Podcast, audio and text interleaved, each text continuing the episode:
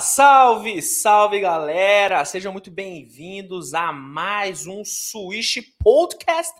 Depois de muito tempo, hein? Depois de muito tempo, o Switch Podcast tá de volta, né, cara? Tivemos uma, uma pequena pausa, né? Eu não falo nem ano sabático. Foram o quê? Foram algumas semanas sabáticas, mas estamos de volta e dessa vez de um jeito diferente. É, rapaz, como diria o nosso querido Dudu Camargo, um abraço pro Dudu Camargo que sempre alegra as minhas manhãs.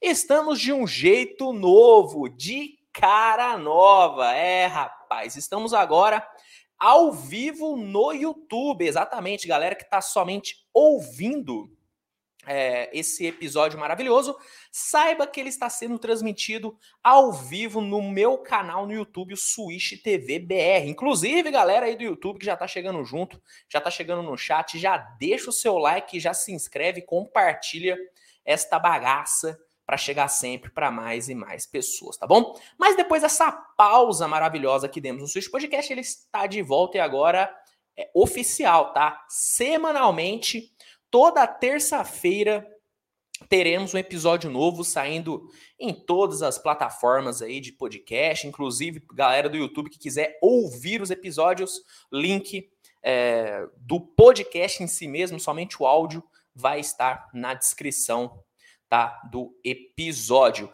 E para quem quiser acompanhar o episódio sempre ao vivo, né, onde eu vou poder interagir com todo mundo, responder comentários, é só você se inscrever no meu canal no YouTube, porque toda terça-feira às 19 horas, talvez com um pouquinho de atraso, um pouquinho menos, mas vamos deixar marcado às 19 horas, toda terça-feira, teremos Switch Podcast ao vivo, tá bom? E hoje, galera, é, iremos falar sobre.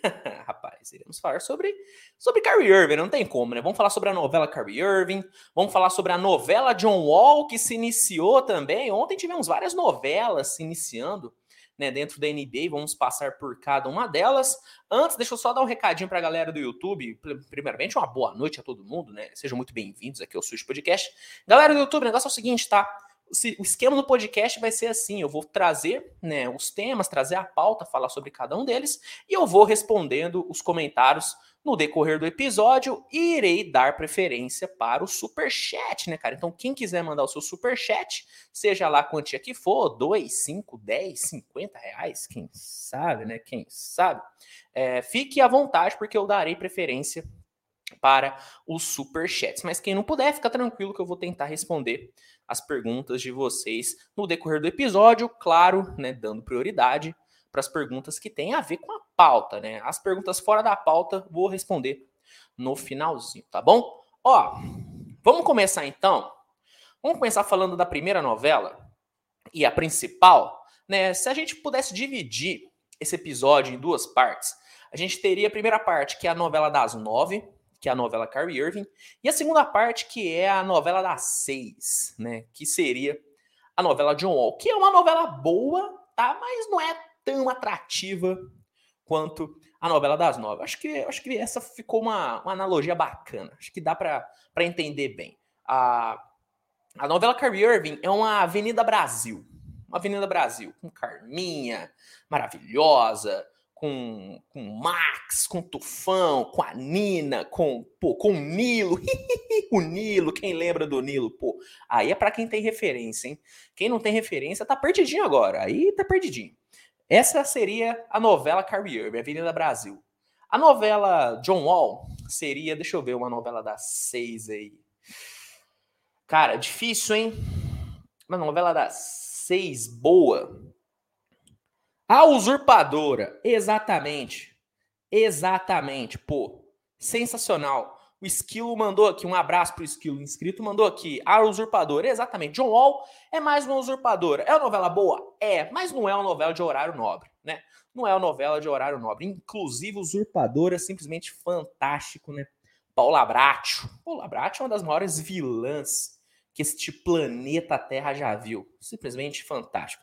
Então, esse episódio vai ser dividido nessas duas partes, né? Entre essas duas novelas maravilhosas. Vamos, vamos começar. Vamos começar a novela Carrie Irving aqui. tá? Quando? Quando se iniciou a novela Kyrie Irving? A novela Kyrie Irving, a gente pode dizer que ela se iniciou desde quando o Kyrie chegou no Nets, né? Porque desde a saída, né, do Kyrie pro, pro Boston, do Boston Celtics pro Brooklyn Nets, a gente sabia que alguma coisa ia acontecer. Seria uma, poderia ser uma coisa muito boa ou uma coisa muito ruim. Aconteceu talvez o meio termo. Não foi algo tão ruim nem algo tão bom até o momento. Mas algo aconteceu. Então, a partir do momento que o Curry chegou no Brooklyn Nets, essa novela se iniciou, né? Ela já teve um, um começo um pouco conturbado, né? Com o Kyrie Irving ali não conseguindo jogar na sua primeira temporada, jogando muito pouco, se lesionando. Mas ela, ela deu uma guinada, né? A gente pode dizer que a primeira temporada da novela, a primeira parte, não foi tão boa. Agora a segunda parte foi, foi empolgante. Por quê? Porque ganhou novos novos personagens. Eu tô, eu, tô, eu tô gostando dessa analogia de novela. Eu tô gostando dessa analogia de novela. Vou seguir nela. A segunda temporada ela, ela ficou melhor porque personagens novos entraram, né? Kevin Durant, Kyrie Irving. Eu sei que o Kevin Durant tava já na primeira na primeira parte, só que ele não jogou. A partir da segunda que ele jogou, né, que ele teve um destaque, James Harden. Então a novela foi ganhando corpo. A novela foi ganhando corpo, foi ganhando corpo. O Curry, o, aquele protagonista, ainda estava sendo aquele protagonista inocente, aquele protagonista que, que queria fazer o bem, que, que, que estava se doando de uma forma totalmente maravilhosa, jogando bem pra caramba. Nets consegue chegar no playoff sendo considerado o grande bicho-papão né, naquele momento. Só que, só que, a última temporada, ela ganhou tons sombrios. Ganhou tons sombrios, sombrios desde o início. Porque o Kyrie Irving deixou de ser aquele protagonista inocente e a gente pode dizer que o, que o Kyrie Irving se tornou até um antagonista, né? Por que não?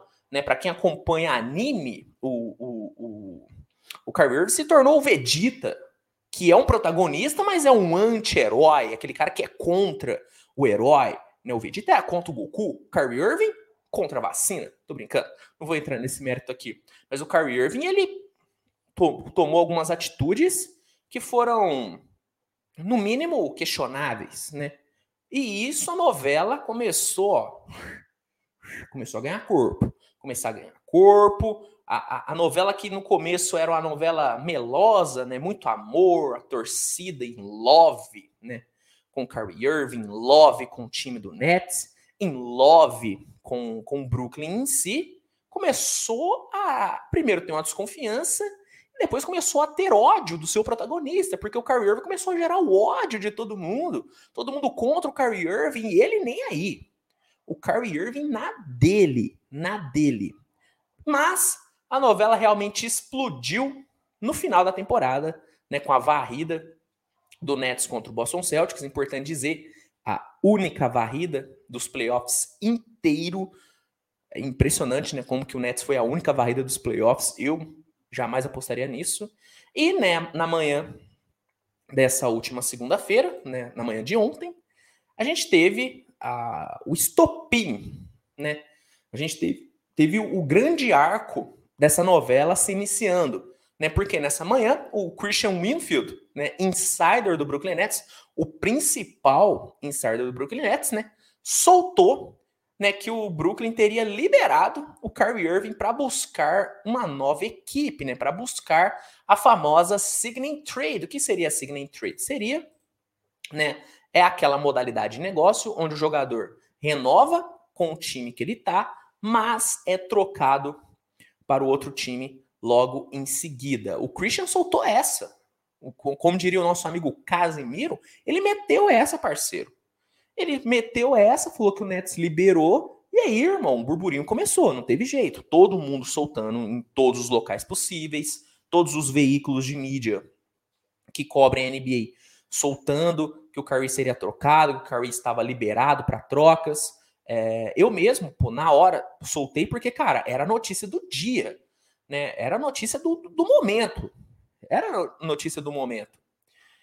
E aí começaram as especulações. Para onde vai o Curry? Qual time pode pegar o Curry? O Ujnarovski, né, cara, soltou logo em seguida que somente o Lakers naquele momento mostrava interesse em Kyrie Irving, né? estava disposto na negociação, nenhuma outra equipe estava tava se mostrando realmente interessada ou disposta a ceder ativos para ter o Kyrie Irving. E só um adendo, né? Isso é um reflexo interessante, né, de como que as atitudes, né, de um jogador pode refletir de fato no seu valor de mercado, né?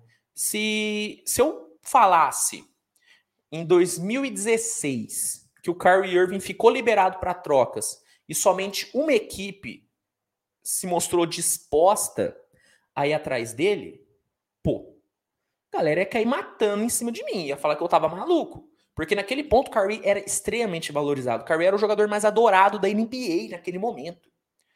Então é interessante ver como que o desenrolar da carreira do Kyrie Irving fez hoje ele ser esse cara não tão bem quisto, né? Esse cara que nem toda equipe tá disposta, né, a, a ir para cima, a tentar trazer. Eu achei interessante esse adendo. Mas beleza, voltando, né? O Ginarovski soltou essa que tal, que o Lakers era o único time interessado e tudo. E como já tinham surgido rumores anteriores, né, de que o Kyrie Irving é, poderia ir para o Lakers, que o LeBron estaria recrutando o Kyrie Irving, que o LeBron estaria é, aliciando, por que não, o Kyrie Irving, muitos já davam como certo, beleza. O Kyrie vai para o Lakers, não tem como. O Kyrie vai para o Lakers. A, a, discussão naquele ponto, eu acho que eram meados de duas horas da tarde, mais ou menos. A discussão naquele ponto não era se o Kyrie iria para o Lakers. Era como que o Curry iria para o Lakers, porque já dava como certo a ida do Curry para Los Angeles, né? Não era dado como dúvida. Entende? Para vocês verem como que, que realmente estava a situação naquele ponto. Todo mundo já dava como certo. E aí, para aumentar ainda mais né, os rumores de que o Curry iria para o Lakers, que o Curry iria sair, o nosso querido Brian Windhorst, da ESPN, que é um outro comentarista, muito polêmico, inclusive, está sempre no first take. Ele soltou né, que ele recebeu uma informação de que o Nets, naquele ponto, estava totalmente disposto a perder o Curry e também o Kevin Durant, só para não ter que passar pelo estresse que passou na última temporada. Ou seja, segundo essa informação do Windhorst, o Brooklyn Nets estava disposto a, irmão, quer saber? Que se dane, vai embora. Não, o Brooklyn Nets, ele, ele, ele realmente tacou o F, né? Tacou o F. Vai embora. Não quero mais. Não quero mais, lavei minha mão. Quer ir embora? Vai embora. Basicamente o Nets fez isso. O Nets abriu mão do Kyrie Irving. Então, irmão, todo mundo tava maluco, porque, cara, acabou, o Kyrie vai sair. Como que o, como que o Nets vai, vai, vai se reconstruir? Eu já tava até analisando formas do Brooklyn Nets se manter competitivo perdendo o Curry e o Kevin Durant. Mas, caramba, Luiz, por que o Kevin Durant iria sair? Porque o, é mais do que óbvio, isso é nítido, não é nem novidade eu falar isso, inclusive para a galera que está aqui no YouTube, né? Inclusive, estou vendo aqui um salve para todo mundo que está aqui no chat. Eu vou, eu vou responder vocês, galera. Fica tranquilo que eu vou responder vocês. Lembrando que eu darei prioridade para superchat. Eu tô meio mercenário, né? Mas, mas não tem como, né, galera? A gente tem que pagar nossas contas. Então, eu vou, vou acabar dando prioridade para superchat. Mas fica tranquilo que eu vou tentar responder todo mundo. Galera aqui do YouTube, sabe muito bem é, a minha opinião sobre Kevin Durant e Kyrie Irving, né? Para mim, o Kevin Durant não tá no Brooklyn Nets porque ele quer jogar pelo Brooklyn, porque ele quer ter a camisa aposentada. Não. Kevin Durant tá no Brooklyn Nets porque ele quer jogar com o Kyrie. E ponto. É isso. Não tem, não tem discussão. O único motivo que faz o Kevin Durant tá ali. Então, com o Kyrie Irving saindo, podendo sair, né? A, a eminente saída do Kyrie Irving, é, era mais do que esperado e mais do que certo na minha, na minha visão que o Kevin Durant fosse sair também. E segundo o Windhorst, o Nets estava totalmente disposto. O Nets estava tava para jogo. O Nets estava para jogo. Falar, ah, vamos embora. Vamos nos livrar dos dois. Então, a tarde de ontem foi simplesmente uma loucura, cara. Só se falou de Kyrie Irving. Só se falou de Kyrie Irving. Não tinha outro assunto para se falar. A gente até tem. No, no, meu canal até tentei trazer um outro assuntinho ali, tentei trazer um Golden State para falar, outro time, mas não tinha como. O assunto era o Kyrie Irving. E acabou.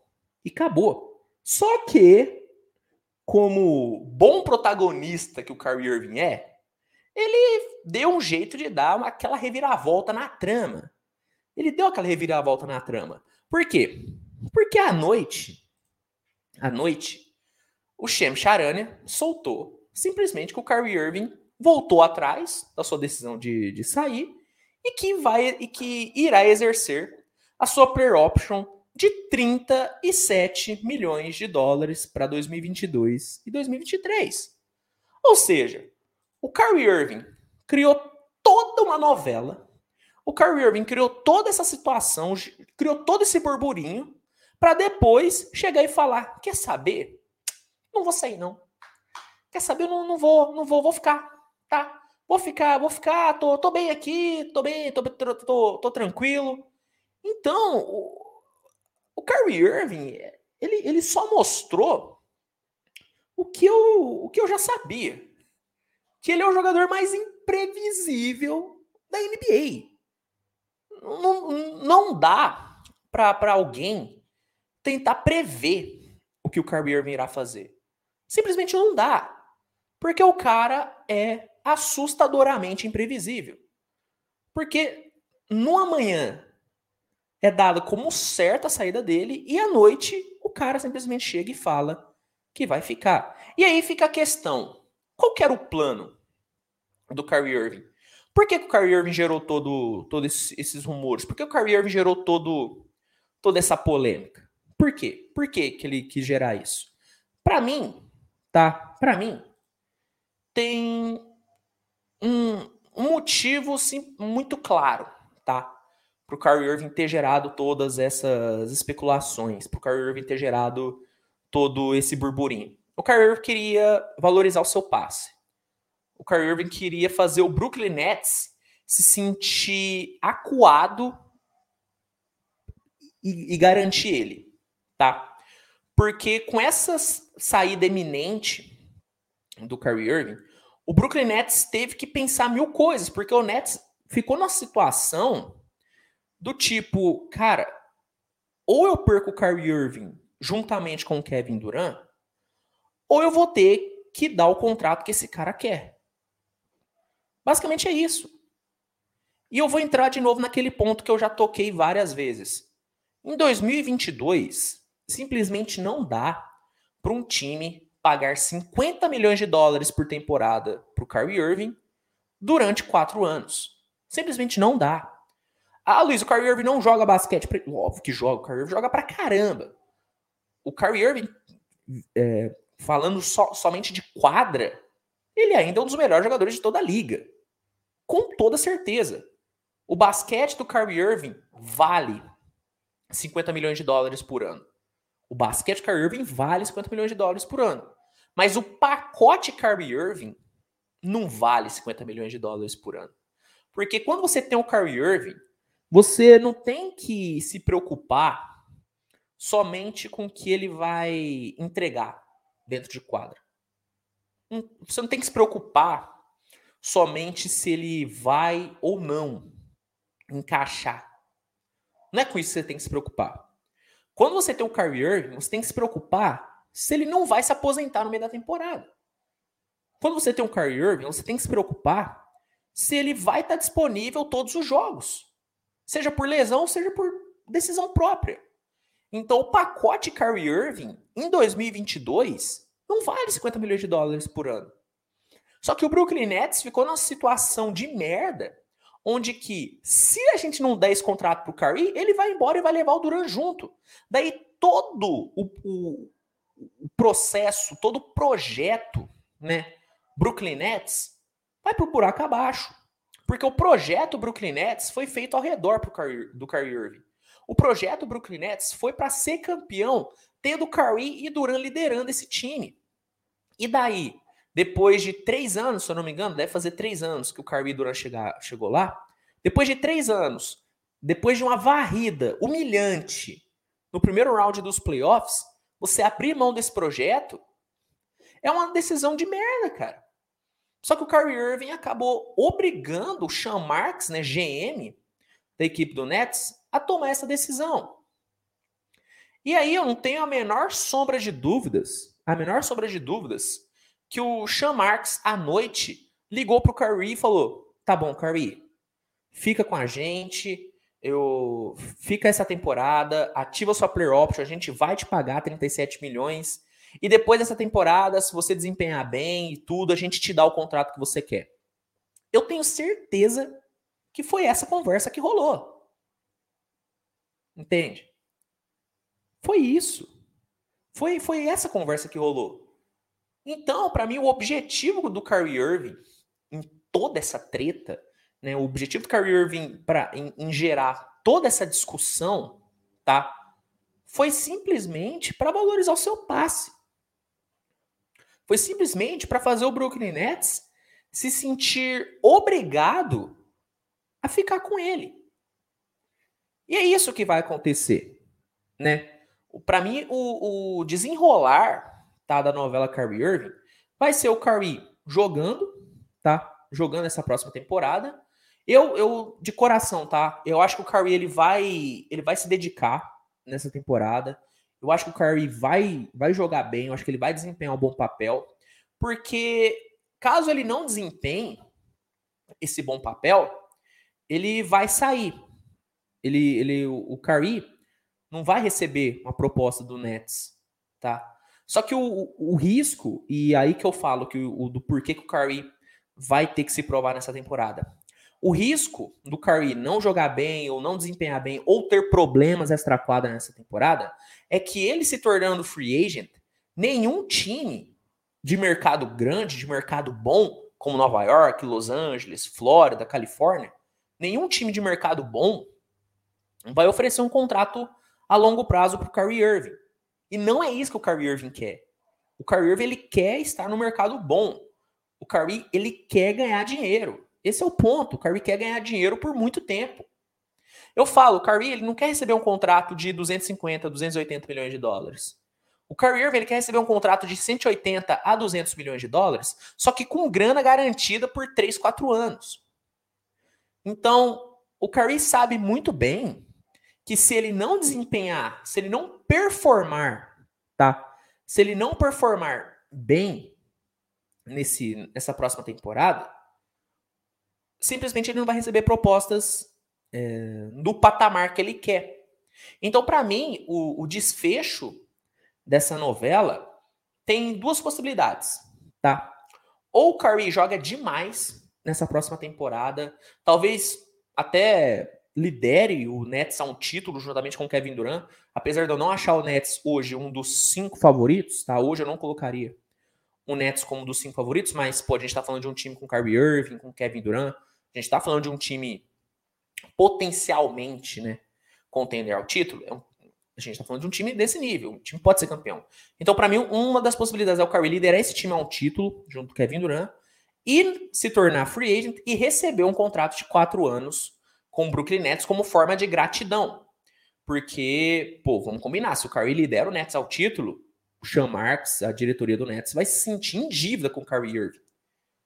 Então, essa é uma possibilidade de desfecho, é um desfecho bom pro Kyrie Irving, ou o outro desfecho é, o Kyrie se machuca, o Kyrie não consegue jogar, ou o Kyrie simplesmente dá a louca dele e não joga essa temporada, ou joga mal, o que é difícil, porque o Kyrie dificilmente joga mal, mas Vamos analisar esse, esse cenário.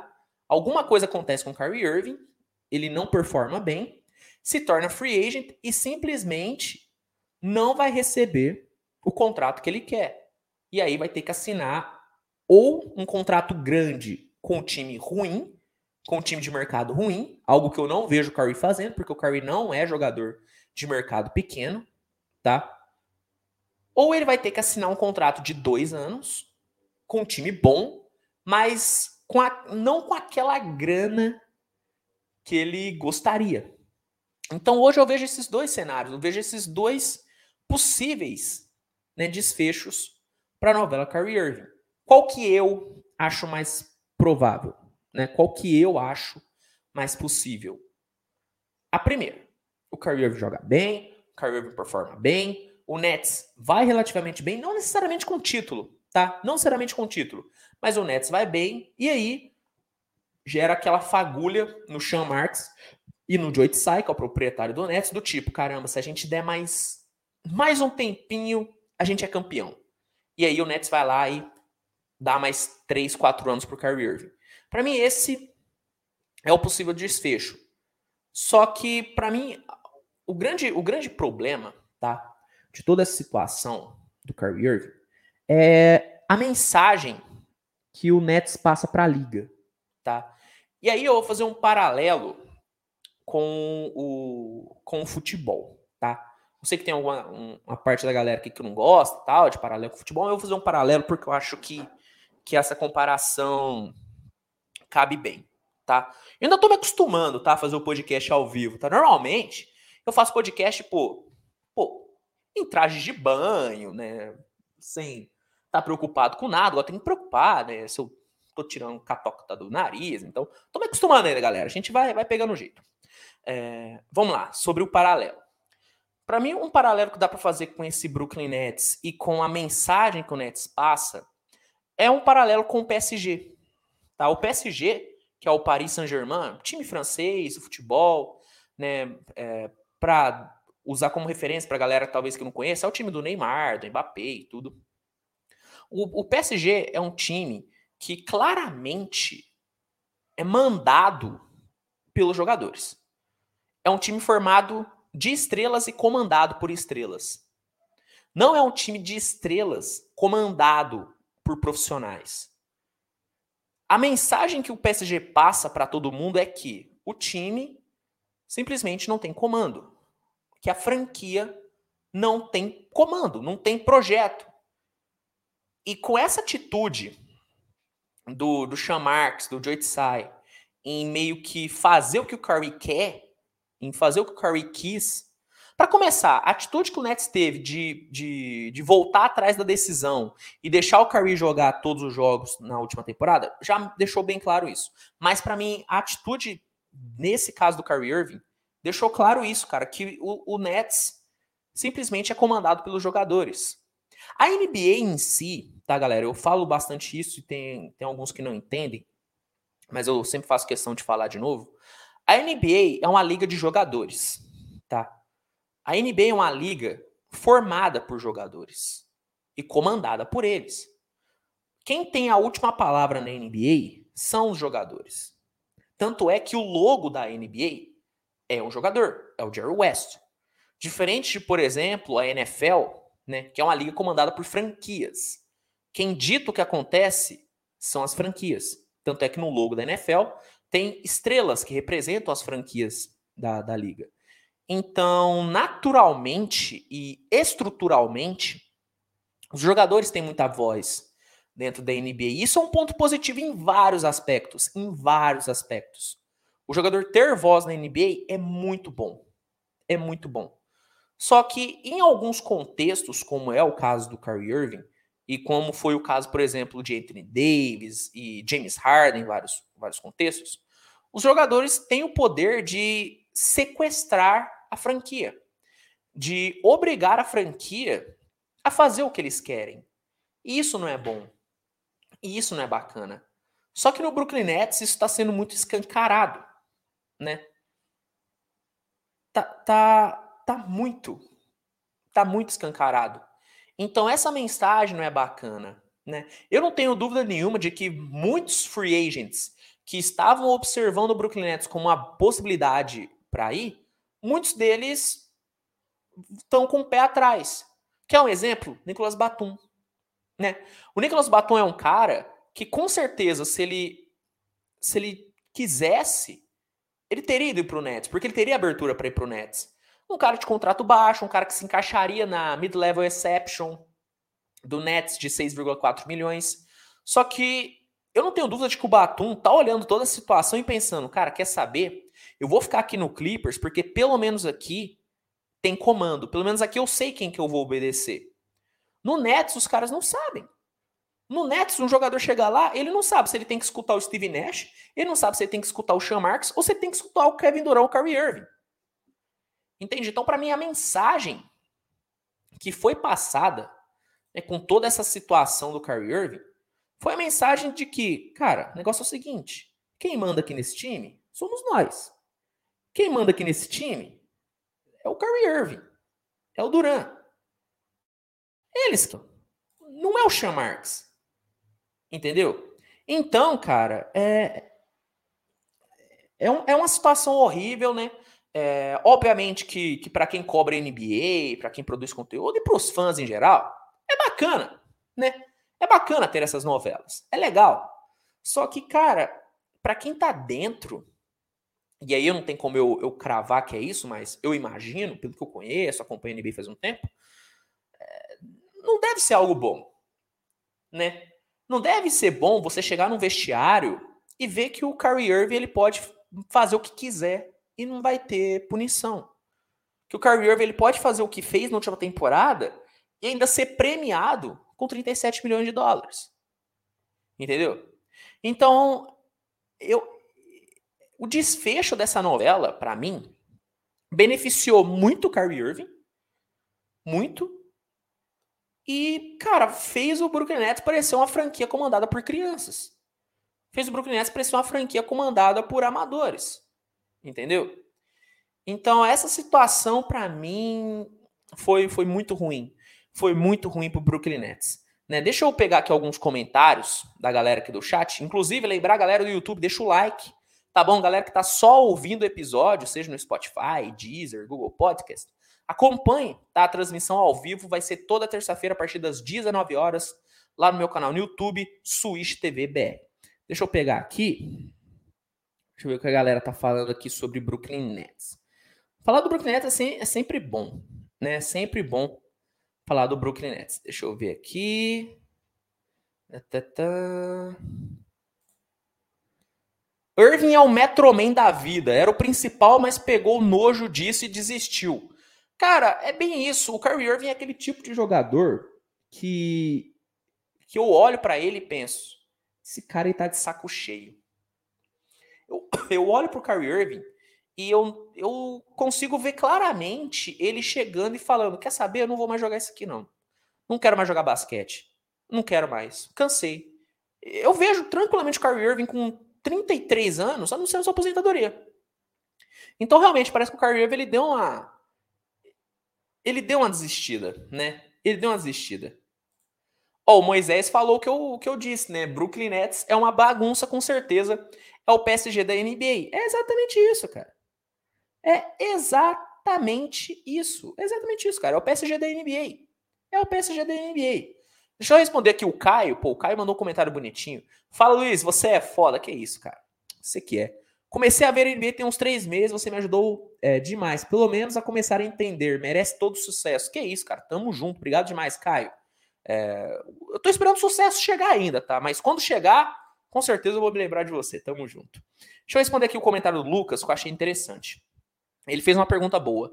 Luiz, você acha que o Nets poderia ter selecionado melhor, ou ao menos analisado atentamente, antes de formar o Big, o Big Flop Tree, Irving, Durant e Harden?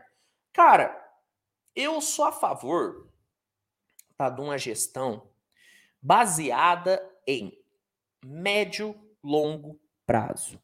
Não abra mão do seu futuro para apostar no presente. Eu sou a favor desse tipo de gestão, né? Que é um exemplo interessante de uma gestão que foi feita assim? A gestão do Golden State. O Golden State nunca, pelo menos nos últimos anos, abriu mão do seu futuro para pensar no presente. Nem nessa última temporada do título, onde alguns podem achar que o Golden State deu all-win, não foi um all-win. Por quê? Porque o Warriors garantiu uma boa base para o seu futuro. Jordan Poole, é, Jonathan Kuminga, Moses Murray, é, pegou agora o Gui Santos, que Patrick Baldwin. Então o Golden State não, não abriu mão do seu futuro para ter um presente, investiu mais no presente mas continua tendo futuro. Assim como outras equipes, né? A gente pode pegar, por exemplo, deixa eu ver, o Milwaukee Bucks, né? O Milwaukee Bucks deu ao win quando trouxe o Drew Holiday? Mais ou menos. Trouxe um bom complemento para o presente. Mas o futuro do time com Chris Middleton e Antetokounmpo, que ainda são muito jovens, está garantido. Então, se eu fosse GM do Brooklyn Nets, naquele ponto que o Nets estava, é, tendo vindo de um playoff, tendo tido um DeAndre Russell muito bem, tendo tido um Carlos Lever, um Jared Allen jogando muito bem, o Alan Crabb ainda jogava bem naquela época, hoje não joga nada, mas naquela época jogava bem. Se eu tivesse naquele ponto, eu não teria dado o all-in. Eu não teria trazido o Curry e o Duran. É até estranho dizer isso, né? Mas eu não teria trago, pelo menos não os dois.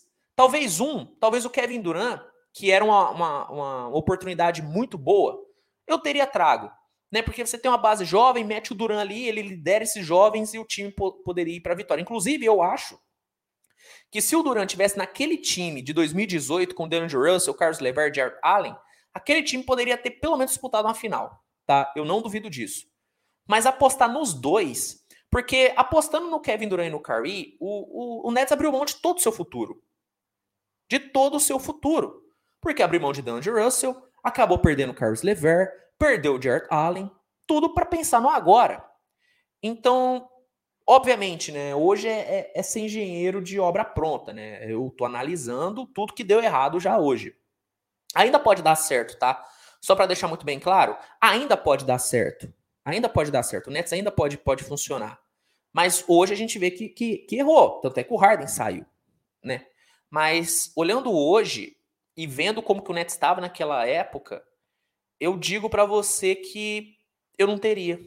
Eu não teria formado. Eu teria apostado naquela base. Talvez trago o Duran naquele ponto. Não o Kyrie Irving, traria o Duran e iria para cima com esse time. E eu não duvido que, pensando no Duran, chegando lá em 2019, jogando em 2020, eu não duvido que em 2019 o Nets teria chegado ainda no playoff, em que 2020, com o Duran, o Nets poderia ter chegado até mais longe, e que nessa temporada o Nets poderia ter sido campeão. Eu não duvido. Então, respondendo a sua pergunta, cara, eu, o Nets para mim deveria ter analisado melhor e não ter trocado o seu futuro para ter um presente. Não deveria ter trocado seu futuro para dar o all-in. Eu não sou tão a favor assim do all-in, tá? Eu acho bacana a, a, narrativa, acho bacana a coragem do GM de dar all-in, como por exemplo o Toronto fez com o Kawhi Leonard, deu muito certo. Mas eu prefiro uma gestão mais consciente, uma gestão que prioriza o time ser competitivo durante mais tempo. Mas pelo menos, mas sim, é, essa é a minha visão, né? Eu posso estar errado. Eu posso estar totalmente errado, mas foi uma bela pergunta aqui do Lucas. Gostei pra caramba. Gostei pra caramba. Deixa eu só ver aqui mais algumas mais algumas perguntas, que aí eu já quero passar para para segunda para segunda novela, né? Para segunda novela desse episódio, que vai ser que vai ser a novela John Wall. Deixa eu só ver se tem mais alguma coisa. Bom, tem, tem uma, muita gente perguntando coisas não relacionadas ao, ao Brooklyn Nets. É o seguinte, galera, perguntas mais aleatórias, assim, não aleatórias, mas desconexas, desconectas com o tema, desconexas, desconectas. Eu, às vezes, eu estou embaralhado no português. Desconexas. Perguntas mais desconexas, assim, eu vou responder no final, tá? Vou pegar todas assim e responderam algumas no final, tá bom? Então, vamos passar para a novela John Wall? Vamos passar para a novela para Usurpadora, né? Falamos já da, da Avenida Brasil, que foi a, no, que é a novela Carl Irving. Vamos passar agora para Usurpadora, que é a novela John Wall. Vamos, pô, deveria ter deveria ter uma vinhetinha, né? Meio que um tururu, tururu, para passar de tema. Mas vamos lá, vamos fazer. Tururu, vamos falar agora de John Wall. Vamos lá. A novela John Wall tá mais para uma minissérie, né? Porque aparentemente ela já foi resolvida e tendo até um, um bom final para as duas partes. Mas vamos lá, vamos contextualizar, né? O John Wall, depois de ter assaltado o Washington Wizards é, dois anos, porque ele ficou dois anos sem jogar, recebendo um dos três maiores salários de toda a NBA. Ou seja, foi um assalto, foi um estelionato à mão, à mão armada. Né? Basicamente foi isso. Depois disso, depois desses dois anos ganhando sem jogar, o, o Washington Wizards resolveu trocar o John Wall. Uma decisão muito inteligente, tá? Uma, uma, uma decisão muito acertada que eu, que eu mesmo não, não falo um A. Para mim, a melhor coisa que o Wizards fez foi ter trocado John Wall, trocou para o Houston Rockets e recebeu o, o Russell Westbrook. A gente sabe como foi a passagem do Westbrook no Wizards, deu certo, ele comandou ao lado do Bradley Bill uma, uma boa campanha, né? Uma boa campanha da equipe do, do Wizards nos playoffs. O Wizards foi bem e tudo. Em contrapartida, o John Wall jogou 20 jogos no Houston, se lesionou e não conseguiu jogar. E não conseguiu jogar. Só para vocês terem noção, o John Wall não entra em quadra há mais de 15 meses. Há mais de 15 meses. Na última temporada, o John Wall aparentemente, aparentemente, o, o John Wall tinha condições de jogo, tá? Só que pelo Houston estar em um processo de reconstrução e estar em um processo de dar minutos para jovens como Jalen Green, Kevin Porter, Christian Wood na época, Alperen Shangun na época, o Houston entrou em um comum acordo com o John Wall do seguinte, John Wall, o negócio é o seguinte, tá? A gente vai te pagar é ainda uma baita de uma grana, mais de 40 milhões de dólares. A gente vai te pagar, fica tranquilo, mas não joga não, tá? Não cata minutos dos nossos jovens. Fica aí em stand-by que quando houver uma negociação, a gente te negocia sem nenhum problema. O John Wall olhou aquilo e pensou: pô, que maravilha, vou tirar mais um aninho de férias, vou ganhar um salário simplesmente astronômico, eu vou ganhar equivalente a Stephen Curry, a LeBron James, ganhar mais do que o LeBron James, sem pisar em quadra, e ainda vou ser trocado. Que maravilha! Olha que beleza. E aí as duas partes entraram como um acordo e esse negócio aconteceu. Temporada foi desenrolando, né? Houve ali um namoro entre John Wall e Clippers. O Clippers chegou perto de conseguir um acordo, mas acabou não conseguindo. Acabou não dando certo, né? Acabou não dando certo. E o John Wall acabou não jogando mais uma temporada inteira, acabou não sendo negociado. Só que no comecinho já dessa, dessa free agents, na verdade, free agents se abre na quinta-feira. Mas assim, você sabe, o período de negociação, final de temporada e tudo, já começou as especulações, ó. John Wall vai sair, hein? John Wall vai, tá disposto a dar buyout. John Wall tá disposto a dar buyout. De início, tá? Para ser bem sincero, eu não achei que o John Wall ia dar buyout. Porque eu pensei, caramba, o John Wall vai abrir mão do último ano do salário absurdo que ele vai ganhar? Não vai. Porque ele nunca mais vai ganhar um contrato perto disso. Ele não vai abrir mão.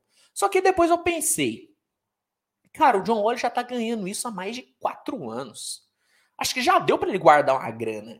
Acho que, já, acho que ele já tá bem. Eu acho que ele consegue abrir mão de 47 milhões no ano, sendo que ele já ganhou isso em outros quatro. Acho que ele pode. Acho, acho que dá, hein? Aí eu comecei a ficar mais de olho. Ó, vamos ver se rolar um buyout do John Wall.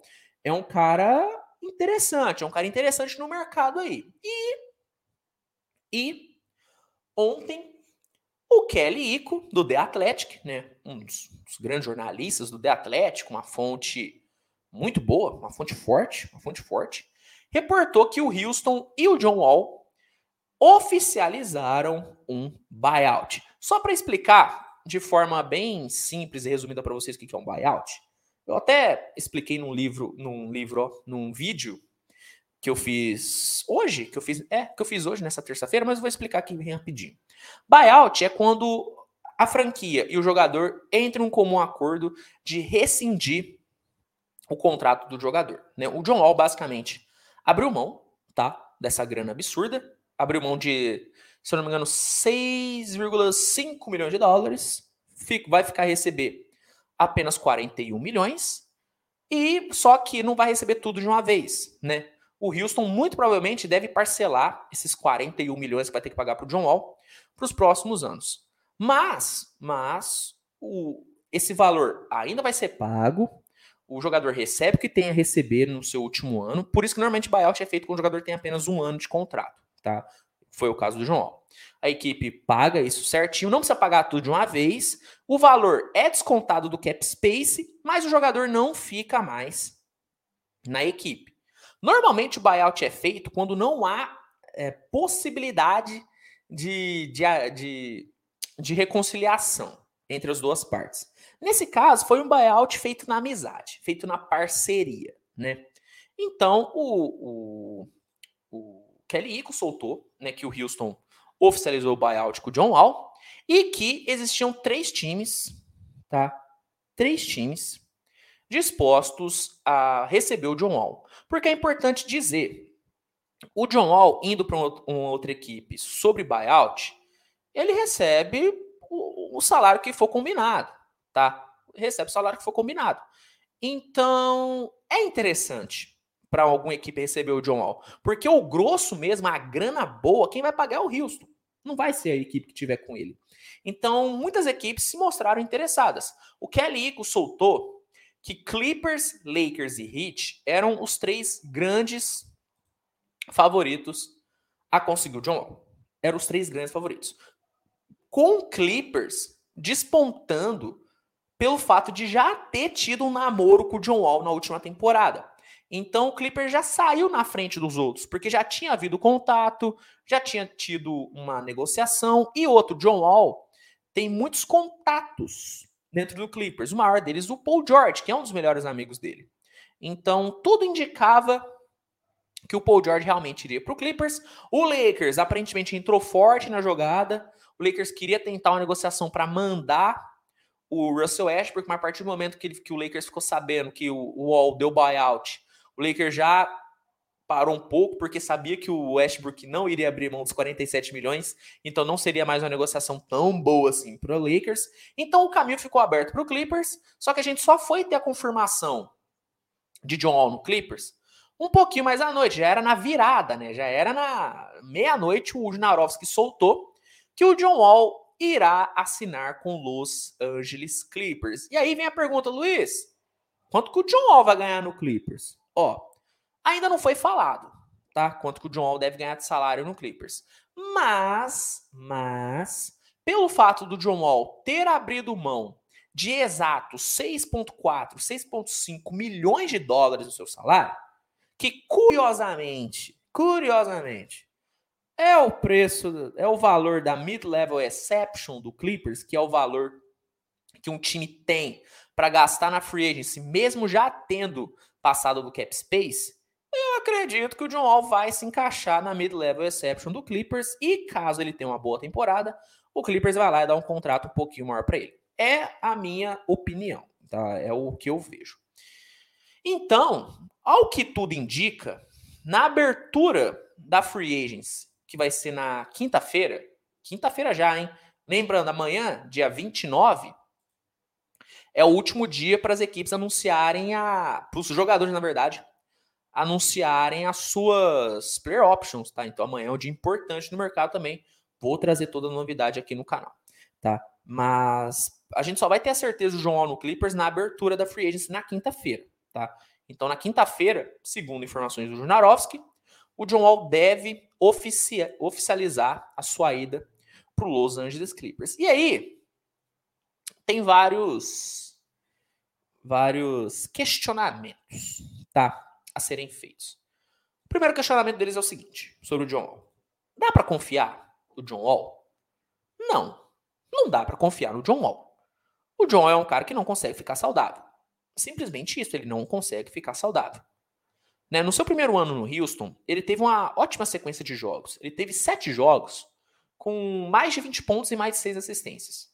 Naquele ponto, ficou muito claro que, estando saudável, o John ainda poderia render perto, frisa nisso, perto do que ele rendeu nos últimos anos em, no Wizards, onde ele foi, sem dúvida nenhuma, um dos três melhores armadores de toda a Conferência Leste.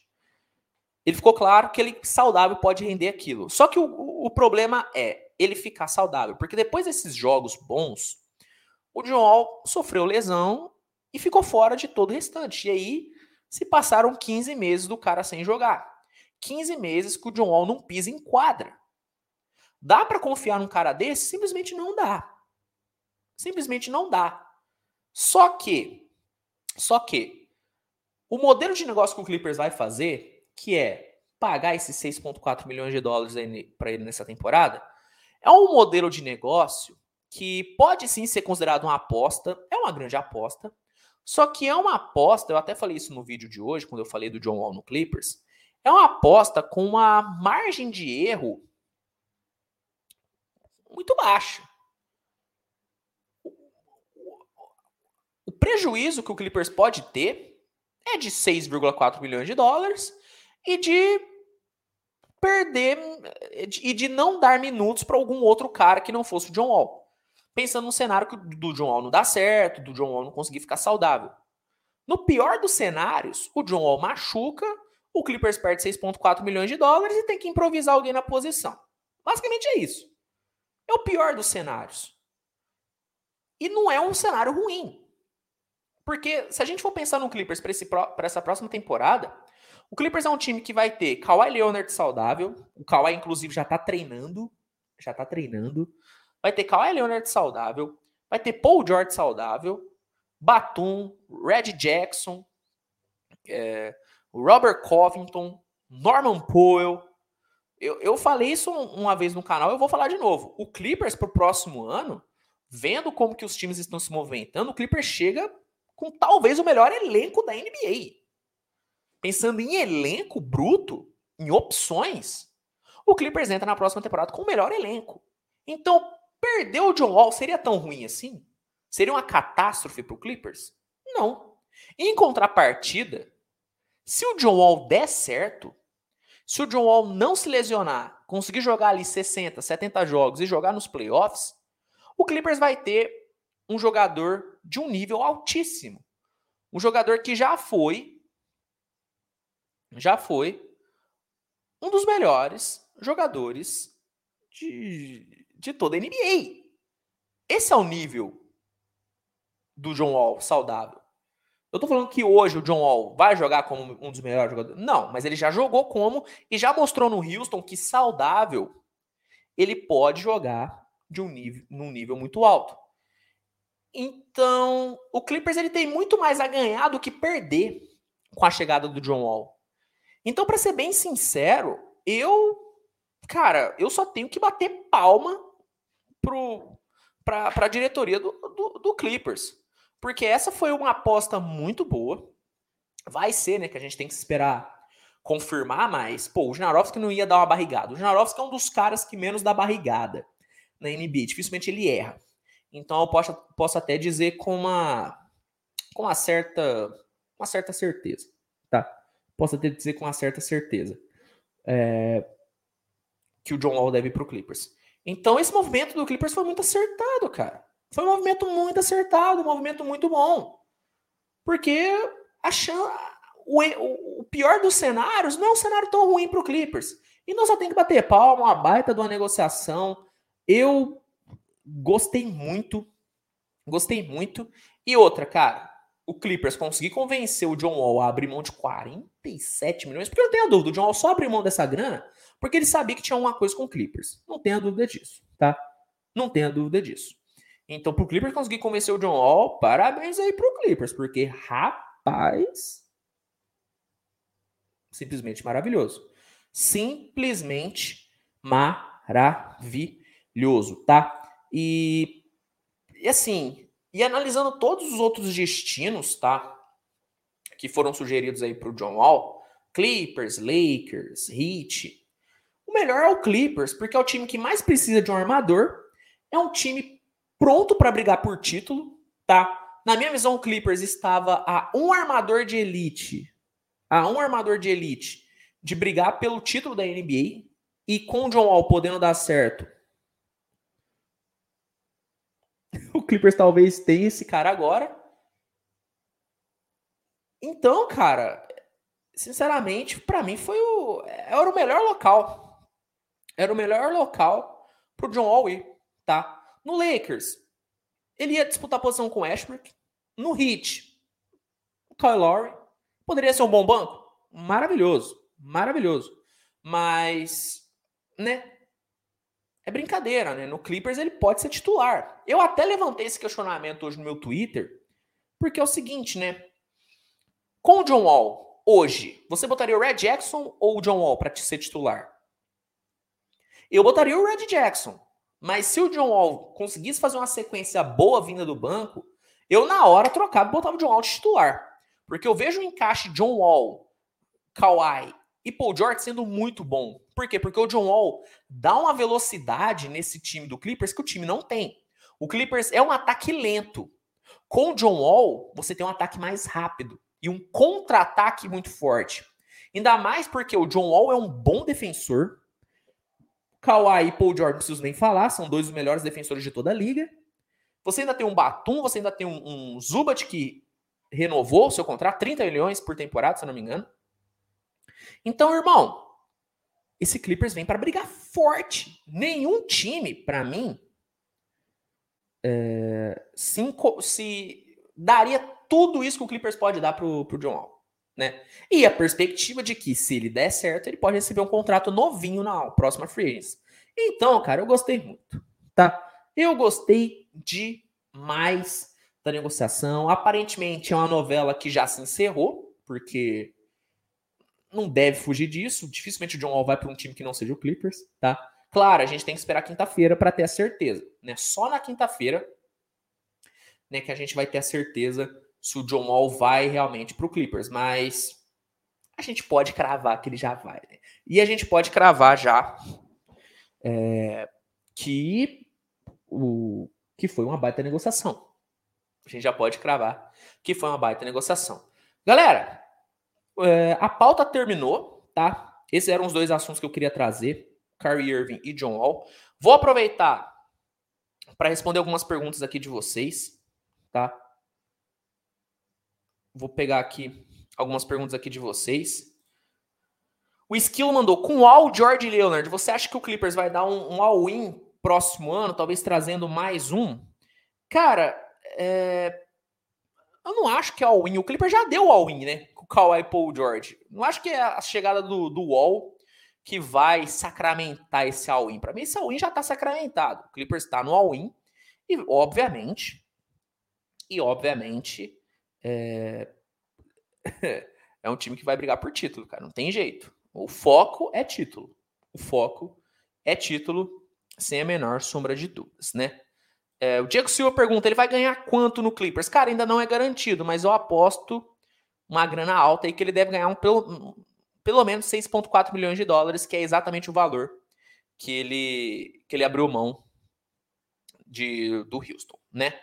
Bruno Pimenta, John Wall é uma aposta de baixo risco, vale muito a pena para o Clippers. Mega negociação, também acho, também acho. Para mim é uma baita da negociação. Acho muito bom, acho que vai dar muito certo. É, deixa eu pegar aqui, galera, uns comentários que não tinha muito a ver com a pauta, mas bem a ver da, com a Free Agents, que eu quero responder aqui no finalzinho, né? Faltando aqui uns dois minutos para bater uma hora. Deixa eu responder aqui algumas perguntinhas de você, tá? É, deixa eu ver aqui. Luiz, o que você acha de PJ Tucker 30 milhões? Muita grana pelo PJ Tucker, tá? Eu não pagaria essa grana por ele nem na bala, nem na bala. Sofredor dos Sixers, acha que o Jaden Harden foi um steal? Um baita de um steal, eu botei ele como um dos maiores steals desse último draft, cara. Pegar o Jalen Harden no segundo round, meu amigo, um baita de um steal. Um baita de um steal. Deixa, deixa eu ver aqui. Boa noite, Luiz. Além da suposta saída do Oladipo, nenhuma movimentação do Hit, cara, o Hit até o momento tá bem quieto, tá? Tá bem quieto. Provavelmente o Hit vai perder. O PJ Tucker.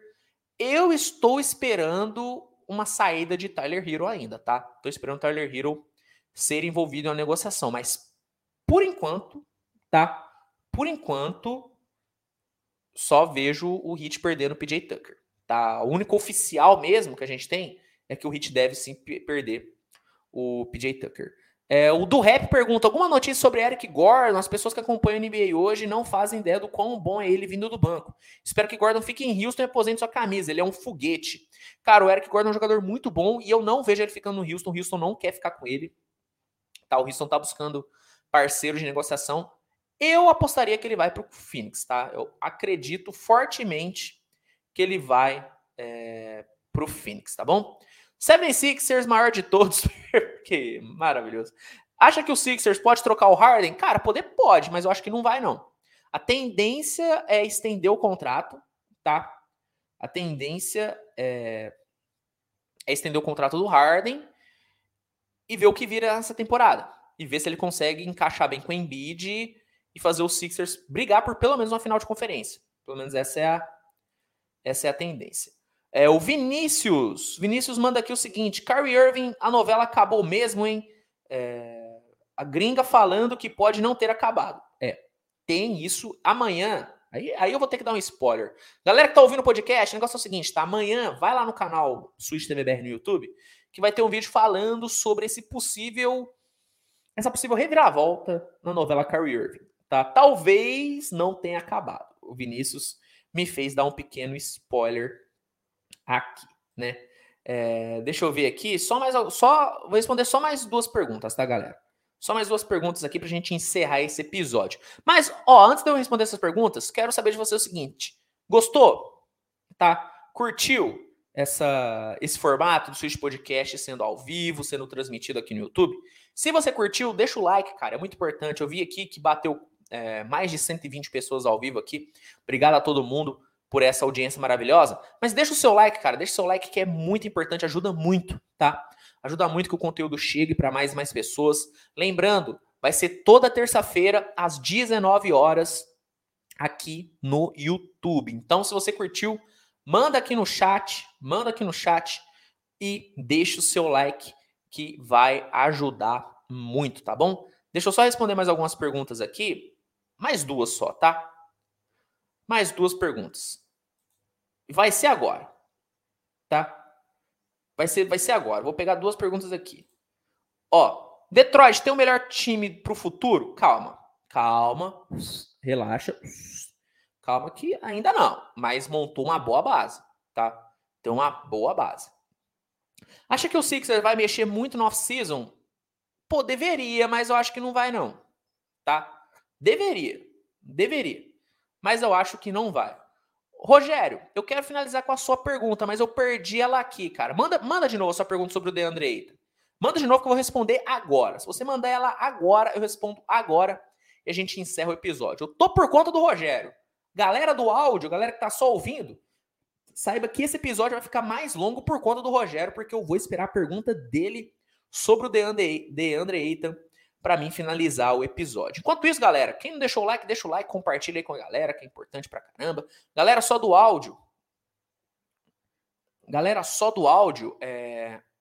favorita, salva, salva, que é muito importante. Se inscreve no meu canal no YouTube, tá? Pra não perder nada. Conteúdo diário, cinco vídeos por dia, maluquice, conteúdo pra caramba. Agora vai ter uma live por semana. Então, dá essa moral, tá? Dá essa moral. Rogério, tô por sua conta, irmão. Estou por sua conta, Rogério. Eu não.